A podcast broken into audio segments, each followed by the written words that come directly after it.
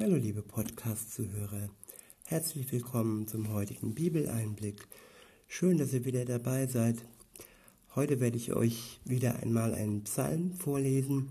Ich benutze diesmal wieder die Übersetzung Neue Genfer und es ist der Psalm 38. Und dieser erste Abschnitt ist überschrieben mit Ich bin am Ende meiner Kraft. Ab Psalm 1 heißt es, ein Psalm Davids, um sich bei Gott in Erinnerung zu bringen. Herr, bestrafe mich nicht in deinem Zorn und weise mich nicht zurecht, solange du aufgebracht bist. Denn deine Pfeile sind in mich eingedrungen und deine Hand liegt schwer auf mir. Weil du zornig auf mich bist, gibt es keine heile Stelle mehr an meinem Körper. Wegen meiner Sünden ist nichts mehr an mir gesund. Meine Schuld ist mir über den Kopf gewachsen. Sie ist eine drückende Last, zu schwer für mich zu tragen. Meine Wunden eitern und verbreiten einen üblen Geruch. Dass es dahin kam, war meine eigene Torheit. Ich bin gekrümmt und gebeugt. In düsterer Trauer schleppe ich mich durch den Tag. In meinen Hüften brennt der Schmerz. Keine heile Stelle gibt es mehr an mir. Ich bin zerschlagen am Ende meiner Kräfte. Oft lässt die Qual meines Herzens mich nur noch schreien. Herr, du weißt, wonach ich mich sehne. Mein Seufzen bleibt dir nicht verborgen. Mein Herz pocht, meine Kraft hat mich verlassen. Meine, mein Augenlicht ist fast erloschen. Meine Freunde und Gefährten haben sich wegen meines Unglücks von mir zurückgezogen. Meine Verwandten halten sich von mir fern.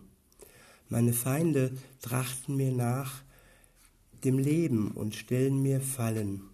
Menschen, die mein Unglück suchen, verwünschen mich und denken sich den ganzen Tag hinterlistige Pläne aus. Ich aber stelle mich taub und höre nicht hin. Ich bleibe stumm wie einer, der seinen Mund nicht aufmachen kann. Ich verhalte mich wie jemand, der nichts hört, wie einer, der zu keiner Entgegnung mehr fähig ist. Ja, allein auf dich, Herr, hoffe ich. Du selbst wirst die Antwort geben, Herr.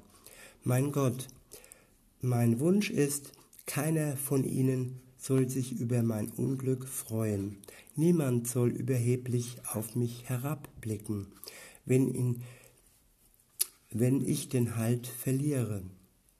Es fehlt nicht mehr viel, und ich stürze. Von Schmerzen bin ich ständig geplagt. Ja, ich bekenne meine Schuld. Meine Sünde tut mir von ganzem Herzen leid. Meine Feinde sind zahlreich und voller Kraft, und es sind so viele, die mich ohne Grund hassen. Gutes vergelten sie mir mit Bösem. Gerade weil ich mich für das Gute einsetze, begegnen sie mir mit Feindschaft.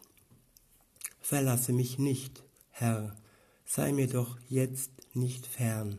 Mein Gott, komm rasch herbei und hilf mir, Herr, denn du bist meine Rettung.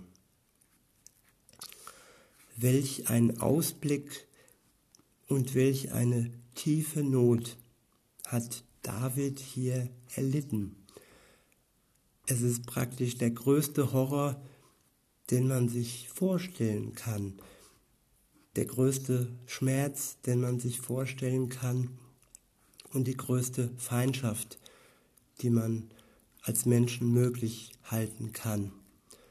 Er ist am Leben und er erträgt es und er ist wirklich an seiner Grenze und kein Stück mehr geht. Und bei all dem Schmerz und bei all der Verspottung bei all der Verfolgung hält er an Gott fest, behält den Blick auf seine Schuld und bleibt ehrlich mit sich und Gott, bringt seine Schuld offen ihm dar und hofft alleine auf ihn. Und das ist ein, ein Beispiel für ein Leben, das eigentlich wirklich zum Ziel führt. Und insofern ist David ein großes Vorbild für mich und ich hoffe auch für euch. Und er sagt ja am Ende in Vers 22 und 23, Verlasse mich nicht, Herr, sei mir doch jetzt nicht fern, mein Gott. Komm rasch herbei und hilf mir, Herr, denn du bist meine Rettung. Wer das sagen kann für sich und für sein Leben, für sein Herz, für seine Seele, du Herr bist meine Rettung, der ist am Ziel angekommen. Das ist das Höchste, was ein Mensch erreichen kann, dass Gott seine Rettung ist, dass er zu seiner Rettung wird. Und nichts kann schrecklicher und ja, grausamer sein. Denn wenn Gott deine Rettung ist, dann kann dir nichts mehr passieren. Dann bist du wirklich in Sicherheit. Und wenn ich zurückschaue, wie, wie, wie, wie stark er dann auch ist, wenn er sagt im Vers 21, Gutes vergelten sie mir mit Bösem. Gerade weil ich mich für das Gute einsetze, begegnen sie mir mit Feindschaft.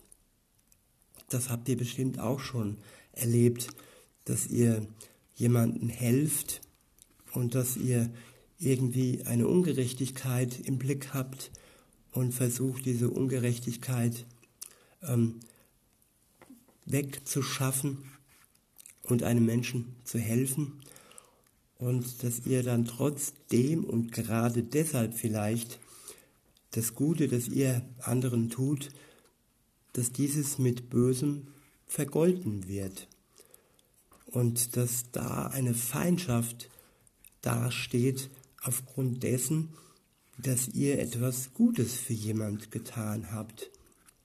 Es ist total verrückt, aber ja, es ist auch schon mir begegnet und es ist einfach ein Grund mehr, sich zu Gott zu wenden und ihm wirklich all das zu bringen und äh, sich von ihm befreien zu lassen, von diesem Schmerz, von dieser Enttäuschung vor allem, dass man da ja was Gutes tun möchte und es einem dann mit Bösem vergolten wird.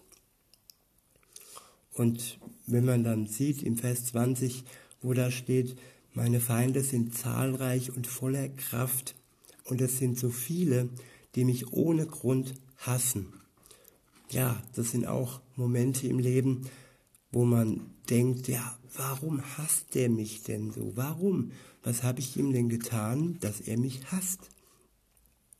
Und da steckt viel Feindschaft dahinter und äh, ich denke, diese Leute, die dich dann in dem Moment hassen, sie sind nicht von Gott ähm, berührt worden. Sie, sie lassen sich von dem Feind Gottes steuern und haben nicht die Liebe in sich von Gott und sind auch nicht fähig, ähm, dir Danke zu sagen und äh, dir ähm, Freude zu zeigen. Nein, sie sind nur zu Feindschaft und zu Bösem und zu Hass fähig. Und das ist ein Grund für sie zu beten, dass sie wirklich Licht sehen an ihrem dunklen Horizont und dass sie fähig werden zu mehr als Hass, sondern dass sie fähig werden zu lieben. Das sind alles Eigenschaften, die Gott schenken kann.